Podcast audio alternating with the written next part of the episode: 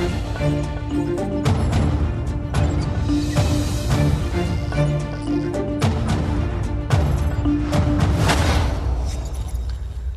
Mas hoje com destaque também para o Orçamento do Estado e para o teste a Fernando Medina, o novo Ministro das Finanças, também sobre o murro na mesa do Presidente da Câmara Municipal do Porto. Mas começando, Luís Marques Mendes, muito boa noite. Olá, claro. Estamos, boa noite. Começamos pela questão Uma boa da... Páscoa. Obrigada, obrigada. É verdade, Claro. estamos a trabalhar, mas eh, enfim, Claro. boa Páscoa. Ahm, começamos pela, pela questão da coragem política que Cavaco Silva considera que este Governo e António Costa não têm. Aliás, o, o- o antigo Presidente Cavaco eh, fala pouco, mas quando fala, causa estrondo. Sim, sempre que escreve ou sempre que faz uma declaração, de um modo geral, causa alvoroço. Claro. Mais polémica, menos polémica, mas nunca deixa ninguém eh, indiferente. E este artigo de opinião que Cavaco Silva publicou no Jornal Público, no, início, no início da semana, não é exceção. E porquê? Porque é que gera um, um certo alvoroço? Eh, Por um lado, porque para além de ser um, um texto com qualidade, é um- vai direto ao ponto talvez mais fraco que as pessoas percebem na governação, que é, qual é o ponto? É aquela questão de Portugal se estar a afastar económica e socialmente da União Europeia, estar a baixar a divisão na Europa. Segundo, porque Cavaco Silva não é uma pessoa qualquer, um ex-primeiro-ministro, um ex-presidente da República, e de um modo geral, quando intervém, concorde-se ou discorde-se, é muito assertivo, é muito acutilante. E aqui também é. Foi, sim. Uns concordam, outros não concordam, mas é acutilante, é. E depois também cria um certo alvoroço por uma última razão, é que hoje em dia não há oposição em Portugal. Praticamente não há. A oposição está em pousio, está desaparecida e, portanto, quando aparece um artigo crítico desta natureza, as pessoas do espaço não socialista revêem-se profundamente nesta crítica, neste tipo de posição e, portanto, é um contributo, digamos assim, para é, uma oposição que não existe. Eu acho que desta vez este artigo pode também ter outro, outro efeito, outro resultado. É que estamos em eleições internas no PSD, dois candidatos à liderança, Luís Montenegro, Jorge Moreira da Silva, que vai apresentar na quarta-feira a sua candidatura, e, portanto, de alguma forma também este artigo pode influenciar os programas, digamos assim Influenciar como? influenciar no sentido de contribuir para que estas mensagens do artigo de Cavaco Silva possam ser incorporadas nos discursos e nos programas dos candidatos. A Porquê? do crescimento. Não, porquê? Porque este artigo esboça uma ideia de causas, causas alternativas. Sobretudo a ideia de tirar Portugal da cauda da Europa. Sim. Segundo, esboça também algumas políticas alternativas. À cabeça, por exemplo, baixar os impostos, reformar o sistema fiscal. São ideias que, provavelmente, pessoas inteligentes como Luís Montenegro e Jorge Moreira da Silva não vão deixar de incorporar nos seus discursos. Ou seja, é um contributo. Não faz um, este artigo não faz um programa alternativo, mas ajuda. Mas ajuda, de facto. E falemos também de Rui Moreira, que deu um murro na mesa porque ameaça sair da Associação Sim. Nacional dos Municípios Portugueses, bem ou mal, com ou sem razão, na sua opinião. Há duas questões. Uma é, Rui Moreira fez uma ameaça. Não está satisfeito com a forma como está a ser feita a, trans- a descentralização, a transferência de competências do Poder Central, do Estado, para as autarquias. E deu até uma entrevista anteontem que eu acho muito feliz ao Diário Notícias e à TSF. E há aqui duas questões. Uma, ele disse, se isto não for revisto, a Câmara do Porto vai sair da Associação Nacional de Municípios. Eu não sei se é a melhor solução, se não é a melhor solução, é um instrumento negocial que, que ele tem. Agora, quanto à questão de fundo, que é aquela que interessa mais a qualquer português que nos esteja a ver e ouvir, que é saber esta descentralização está a ser bem feita ou mal feita. Está. É boa ou é má? É, é- é na- boa direção ou não é? E aí, Rui Moreira tem toda a razão. Sim. Tem toda a razão. Ou seja, eu acho que ele teve a coragem de ir ao ponto que é, isto é uma certa descentralização de fachada. Uma certa falsa descentralização. Eu sou muito a favor da descentralização, mas isto é curto. Ele, de resto, dá alguns exemplos. Vejamos. Saúde. O Governo transfere a gestão dos centros de saúde do Estado Central para as autarquias locais. Muito bem. Mas depois, por exemplo, coisas tão simples como o, centro- o horário de abertura e de encerramento dos centros de saúde. As autarquias locais podem mudar? Não, Não. podem. Segundo, tem um conjunto de valências, de especialidade dos centros de saúde. A, a Câmara do Porto ou de Coimbra ou de Lisboa quer acrescentar mais uma especialidade. Até a paga do seu orçamento. Não pode fazer. Isto é descentralização. Não, isto é um simulacro, uma brincadeira de descentralização. Segundo exemplo, educação. Transferem-se as escolas. Muito bem. Mas depois, currículo, os currículos, as câmaras podem mudar? Não. Colocação de professores, as câmaras têm alguma intervenção? Não. Horários de funcionamento das escolas, as câmaras podem intervir? Não. Ou seja, Parece que se transfere a competência das escolas apenas para as câmaras funcionarem de empreiteiros, uhum. fazerem obras. Ora, isto não é uma verdadeira descentralização. Terceiro exemplo, aquilo que o Estado transfere, por exemplo, em matéria de educação, diz Rui Moreira, a, a, a parte financeira é muito curta, insuficiente, diz-se. Ah, mas isso é ele que diz. E outros presidentes das câmaras também. Não. Há um estudo da Universidade do Minho, encomendado pela Câmara do Porto, que dá razão aos municípios. E é uma entidade independente da Universidade do Minho. O que eu quero dizer com isto é o seguinte. Acho que descentralização é uma política correta. Acho que, como o Presidente da Câmara do Porto diz, e outros dizem em voz mais baixa, mas têm-no dito também, é uma falsa descentralização e, portanto, isto devia ser debatido. Portanto, não nós é sequer um processo transitório nós devemos a debater. regionalização que o Primeiro-Ministro, com a qual já se comprometeu, não, isto é mesmo prova... uma coisa mal feita. Não, não, não, não. O que isto prova é que, qual regionalização? Desculpe, não conseguem sequer entender-se em matéria de descentralização que fará em matéria de regionalização. Com uma diferença, a descentralização une e, portanto, devia-se aprofundar. A regionalização divide e eu acho que isto devia ser repensado. Há uma nova ministra com esta área, Ana Abrunhosa. Eu acho que ela faria bem em introduzir, reintroduzir o debate em Portugal e ela é uma pessoa sensata. Até porque estamos num país que, apesar de pequeno, tem uma grande desigualdade territorial. Exatamente. Exatamente. E isso leva-nos aqui a um outro ponto que são as regiões. Na semana passada eu apresentei aqui um mapa a mostrar quais são as regiões, a região mais pobre, a região mais rica de Portugal e regiões intermédias. Hoje queria apresentar dois outros quadros que mostram o seguinte. Nós temos um problema que é a nossa desigualdade como país face à União Europeia. Estamos longe da média da economia da União Europeia. Segundo, portanto, a desigualdade das nossas regiões. O problema é que temos também outra questão, que são as desigualdades dentro das dentro, próprias regiões. Sim. Dentro das próprias regiões. Vamos ver. Vamos Primeiro, ver. o mapa é alusivo a Lisboa e. Ai, vejamos primeiro a, a região norte. Vamos primeiro à região norte, que é a região mais pobre do país. Estamos ali a ver. Mas depois temos na região norte, tá, tem ali oito sub-regiões. Qual é a sub-região mais rica. Ali está assinalada a branco, a área metropolitana do Porto. Depois, ao lado, temos a região mais pobre, que é do Alto Tâmega. A diferença, veja-se ali, entre 73%, que é o PIB face à União Europeia, ou 48% na região ao lado. E depois ainda temos uh, várias outras, como o Alto Tâmega também, que é bastante pobre, o Alto Minho, ligeiramente Sim. mais pobre que traz os montes, o Ávado e o Cavo, o Baixo Minho, estão ali numa posição intermédia. Mas, sobretudo, veja-se esta imagem. Uma grande disparidade certo. entre a região mais rica e a região mais pobre dentro da mesma região. Isto é preocupante. O mesmo vamos ver a seguir na região mais rica do país, que é Lisboa e Val do Tejo. É a mais rica do país. Está próximo da média europeia. E como ali vemos uh, vermelho, uh, branco, a região mais rica é naturalmente a área metropolitana de Lisboa, mas depois temos a região do Médio Tejo, que está ali encarnado, a zona de Tomar, 62%, uma diferença brutal dentro da mesma região mais rica de Portugal, ou seja, entre as sub-regiões mais pobres e as sub-regiões mais ricas. O que é que isto leva a concluir? Temos um problema geral que é Portugal face à Europa e as regiões face à União Europeia, e depois temos dentro das próprias regiões disparidades e desigualdades muito é. grandes. Isto é preocupante porque as pessoas das regiões mais pobres não trabalham menos, até trabalham por ventura mais. E, portanto, isto é um bocadinho injusto, o que significa que agora com a bazuca, com a entrada em funções de um novo governo, talvez seja bom que tudo isto se discuta para ver se começamos a corrigir estas desigualdades sociais. Não pensar estas desigualdades macro, é? sociais, mas sobretudo neste caso territoriais. Pensar também no, no, micro. Para já, o que vai ser feito está plasmado no Orçamento de Estado para este ano. Eh, que aspectos mais positivos e, e mais negativos encontra no Orçamento de Estado que foi apresentado? Já lá vamos. Primeiro, eu, eu acho que este orçamento é uma marca. É o orçamento da inflação. E a inflação é uma espécie de imposto escondido. Não se nota, está escondido, mas é um imposto, porque come rendimentos. Ah, e, portanto, eu chamo este orçamento o orçamento do imposto escondido. Posto isto, os aspectos positivos, eu deteto cinco aspectos positivos neste orçamento. Vamos ver que preparei isto de uma forma gráfica para as pessoas verem. Primeiro, as medidas sociais que já vinham do projeto chumbado e que também estão agora no orçamento. Sobretudo o aumento extraordinário de pensões, e o objetivo das creches gratuitas.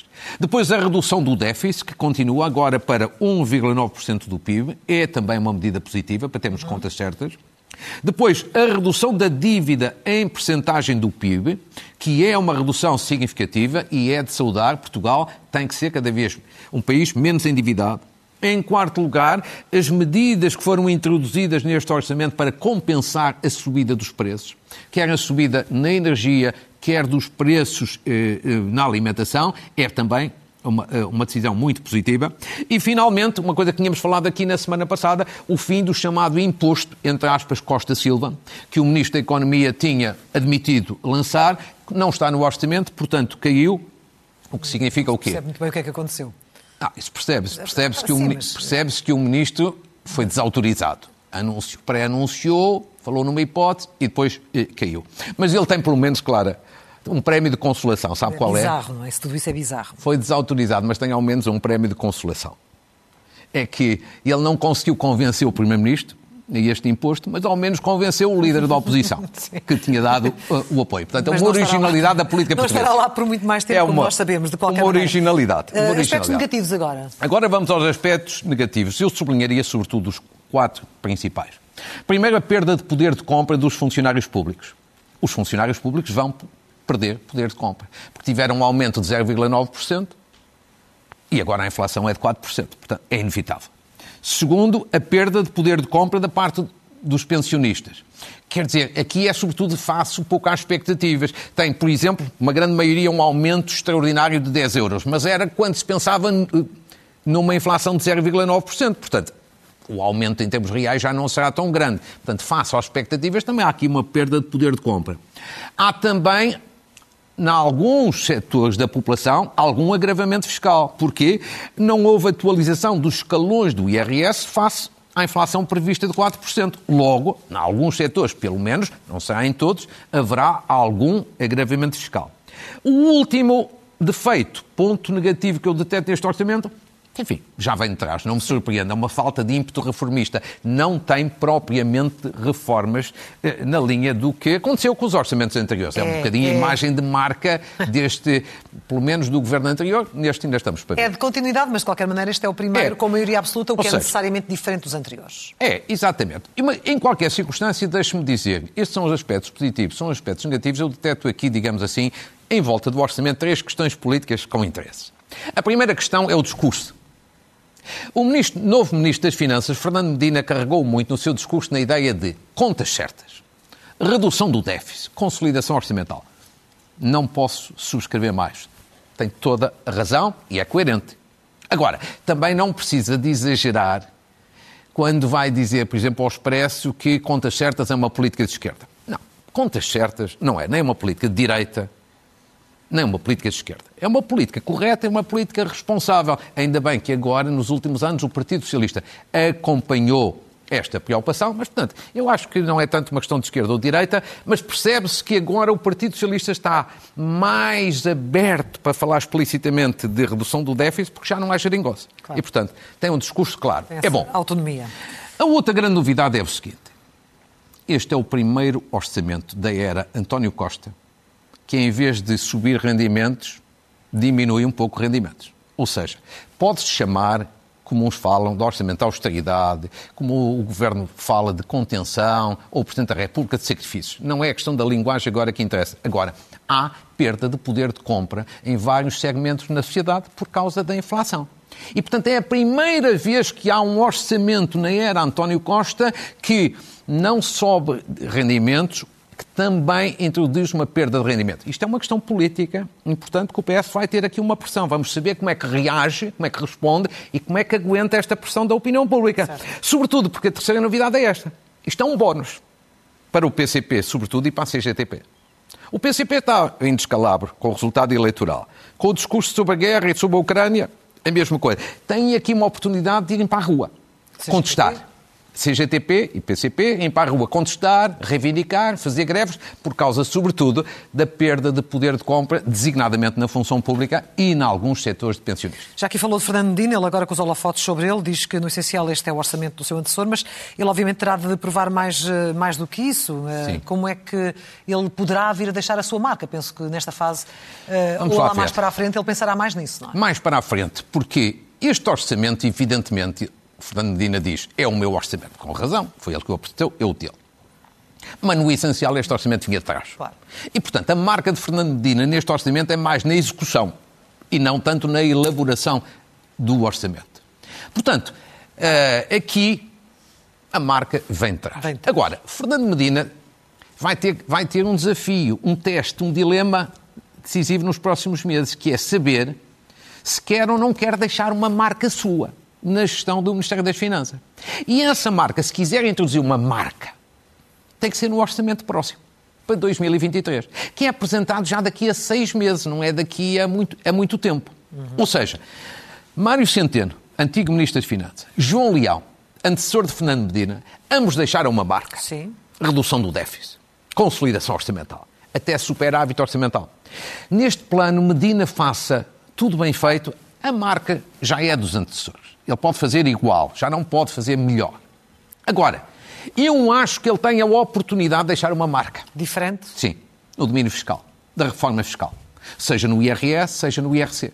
E manda a verdade que se diga que na conferência de imprensa que ele deu a apresentar o orçamento, na passada quarta-feira, eu acho que ele deu um sinal.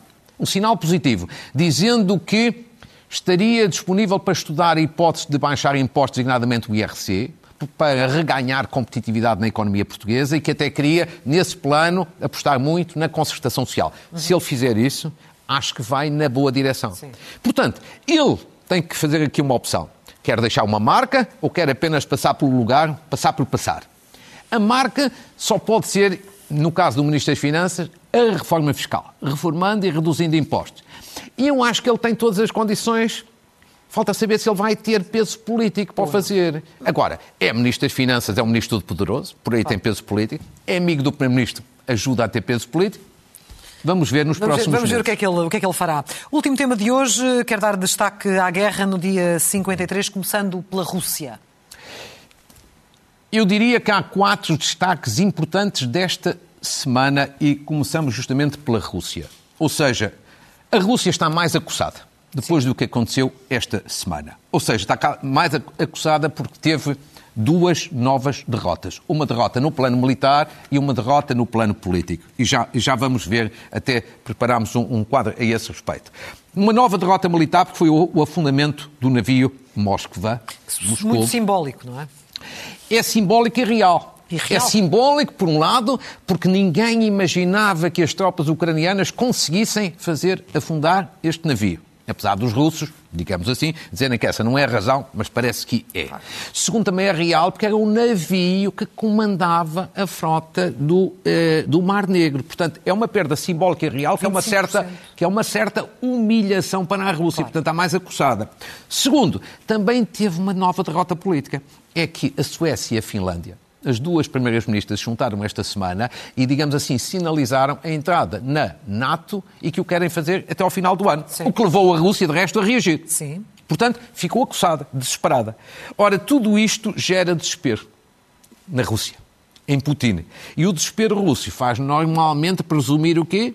Uma nova escalada de violência. Ou seja, ao nível do que está a acontecer em Mariupol, que é o caso de desumanidade total, de crueldade absoluta da parte da Rússia e que é absolutamente intolerável em termos de comportamento, mesmo em guerra. Segundo grande destaque, tem a ver com o presidente da Ucrânia, que já falaremos, que, que vai falar no Parlamento Português. Zelensky teve uma atitude, digamos assim, altamente polémica esta semana.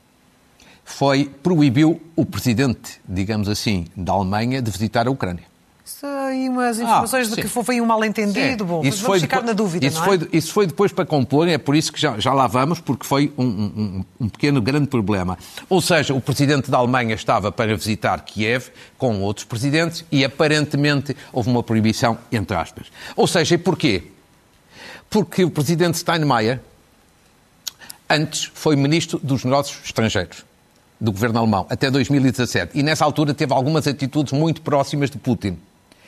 Só que, entretanto, a Alemanha mudou e hoje está corajosamente, há que dizê-lo, ao lado da Ucrânia. E, portanto, se isto foi assim, eu acho que é uma certa arrogância da parte, eu acho que isto é uma certa Exato. arrogância da Ou parte de, perante a situação da terreno parte de. Zelensky e eu acho que isto não é um bom sinal Uhum. para a Ucrânia, sobretudo uma Ucrânia que quer entrar na, na União Europeia. Portanto, esperemos Mas acha que já foi ultrapassado esse Esperemos esse que, este, esperemos que este incidente seja ultrapassado. Sim. Mas não foi um momento feliz do presidente da Ucrânia. Muito bem.